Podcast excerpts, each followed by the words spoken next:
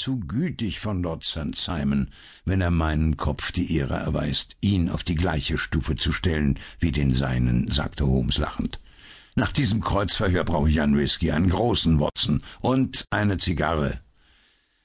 Meine Meinung über diesen Fall stand schon fest, ehe unser Klient uns besuchte. Aber, aber, ich kann dir Aufzeichnungen von verschiedenen ganz ähnlichen Fällen zeigen, wenn auch von keinem, der so prompt erfolgte. Die ganze Fragerei diente nur dazu, mich von der Richtigkeit meiner Vermutung zu überzeugen. Aber ich habe doch genauso jedes Wort gehört wie du, jedoch ohne die vorhergegangenen Fälle zu kennen. Und das macht den Unterschied aus. Hallo, da ist ja Lestrade. Guten Tag. Hier, nehmen Sie sich ein Glas. Der Detektiv von Scotland Yard setzte sich mit einem kurzen Gruß und zündete sich die angebotene Zigarre an. Was ist denn los? fragte Holmes und zwinkerte mir zu. Sie sehen so unzufrieden aus. Genauso ist mir auch zumute. Diese verzwickte Heiratsgeschichte. Ich werde nicht schlau daraus. Ach, Sie überraschen mich. Jede Spur zerrinnt einem zwischen den Fingern. Ich arbeite schon den ganzen Tag an dieser Sache. Und Sie scheinen dabei vom Regen in die Traufe gekommen zu sein, sagte Holmes und legte dabei seine Hand auf den völlig durchnässten Ärmel von Lestrades Jackett. Ich habe den ganzen Serpentinenteich abgefischt. Wozu das, um Himmels willen?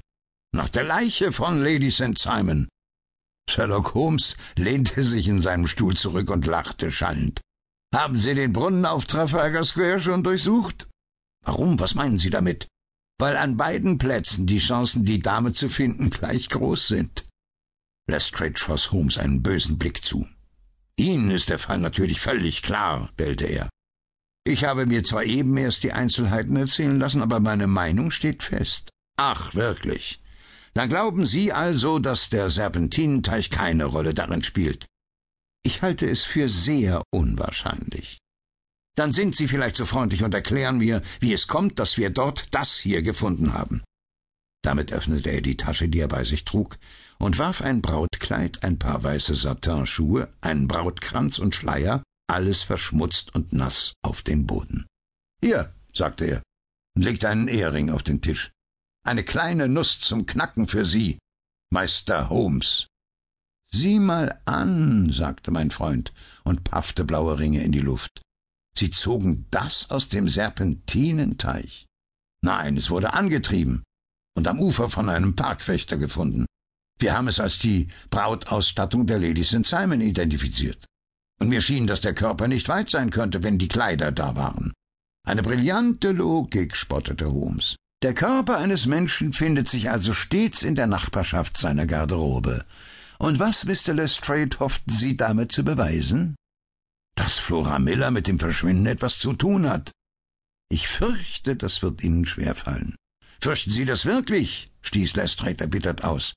Ich jedenfalls muss fürchten, lieber Holmes, dass Sie mit Ihrer Logik und Ihren Schlussfolgerungen an der Wirklichkeit blind vorbeigehen. Dieses Kleid belastet Miss Flora Miller schwer. Wieso?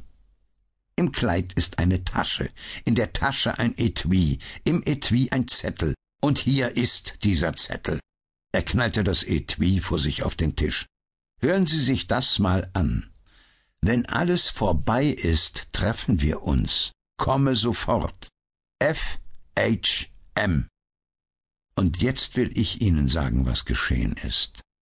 Lady St. Simon wurde von Flora Miller aus dem Haus gelockt, und die ist auch für ihr Verschwinden verantwortlich, mit ein paar Komplizen wahrscheinlich. Hier, dieser Zettel ist mit ihren Initialen gezeichnet. Er wurde Lady St. Simon heimlich an der Tür in die Hand gedrückt. Nur so konnte sie herausgelockt und überwältigt werden. Sehr gut, Lestrade, sagte Holmes und lächelte. Wirklich exzellent. Äh, lassen Sie mich doch sehen. Er nahm den Zettel gleichmütig in die Hand. Aber plötzlich erwachte sein Interesse. Das ist allerdings wichtig. Ach, sieh mal an. Ich gratuliere Ihnen. Lestrade stand triumphierend auf und beugte sich über den Zettel. Nanu, meinte er dann, Sie betrachten ja die falsche Seite. Im Gegenteil, das ist die richtige Seite. Die richtige Seite? Sie sind verrückt. Die Botschaft steht auf der anderen Seite. Aber hier ist ein Teil einer Hotelrechnung zu erkennen. Und das ist es, was mich interessiert. Das habe ich auch schon gesehen, sagte Lestrade. Damit kommen Sie nicht weiter. Vielleicht nicht. Trotzdem ist es wichtig, auch die Botschaft ist wichtig. Oder zumindest die Initialen. Nochmals meinen Glückwunsch. Lestrade stand auf. Ich glaube an solide Arbeit, nicht an schöne Theorien. Wiedersehen, Mr. Holmes. Wir werden ja sehen, wer der Sache zuerst auf den Grund kommt. Er sammelte die traurigen Reste der nassen Brautausstattung wieder ein, stopfte sie in seine Tasche und ging zur Tür. Einen Tipp noch, Lestrade, sagte Holmes bedächtig, ehe der andere verschwand. Ich will Ihnen die Lösung des Rätsels verraten. Lady St. Simon ist ein Hirngespinst. Es gibt sie nicht. Es hat sie nie gegeben. Lestrade betrachtete Holmes etwas mitleidig. Dann wandte er sich zu mir, schüttelte gemessen, aber eindeutig den Kopf und verließ uns. Er hatte kaum die Tür hinter sich geschlossen, als Holmes sich auch schon erhob. Er holte seinen Mantel aus dem Schrank. An dem, was der Bursche über Außenarbeit sagt, ist doch was dran, meinte er. Ich glaube, Watson, ich muss dich für eine Weile wieder deinen Zeitungen überlassen. Kurz nach fünf verließ Sherlock Holmes das Haus. Aber zum Zeitunglesen kam ich trotzdem kaum. Eine halbe Stunde später klingelte es und der Bote eines Delikatessengeschäftes brachte eine große Schachtel. Er packte aus, deckte auf, und auf unserem schlichten Mietshaustisch war bald ein erlesenes Abendessen angerichtet, kalte Hühnerbrust, gebratener Fasan, Pasteten und eine Reihe alter, spinnwebüberzogener Flaschen. Kurz vor neun kam Sherlock Holmes zurück. Sein Gesicht war ernst, aber ein Glimmen in seinen Augen verriet mir, dass seine Erwartungen nicht enttäuscht worden waren.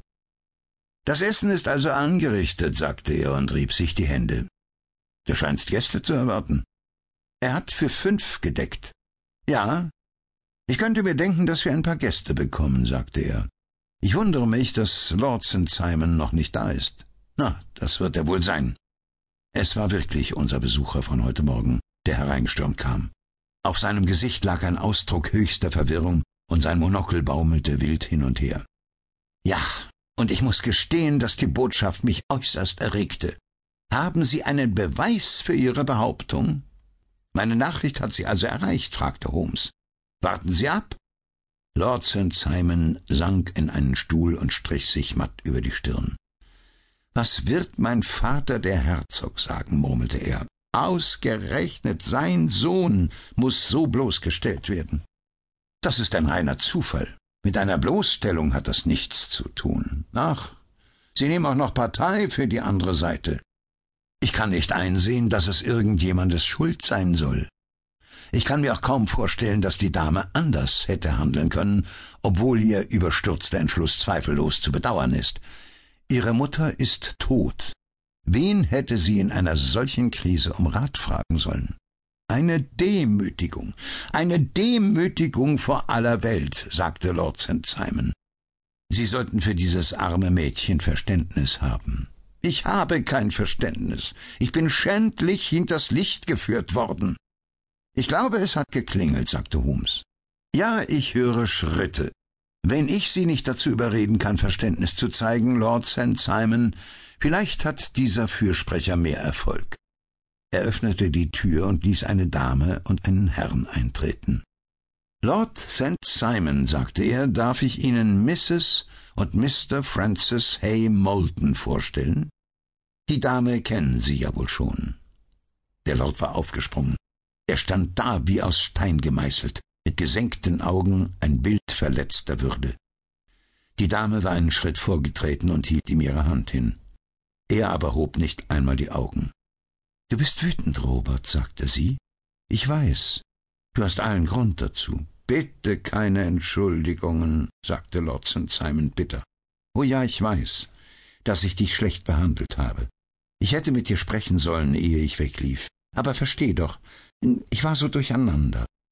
Von dem Augenblick an, als ich Frank in der Kirche wiedersah, wusste ich einfach nicht mehr, was ich tat oder sagte. Ich wunderte mich nur, dass ich nicht auf der Stelle umfiel und vor dem Altar das Bewusstsein verlor. Vielleicht wäre es Ihnen lieber, Mrs. Moulton, wenn mein Freund und ich hinausgingen, während Sie die Sache erklären? Wenn ich etwas dazu sagen darf, sagte der fremde Herr.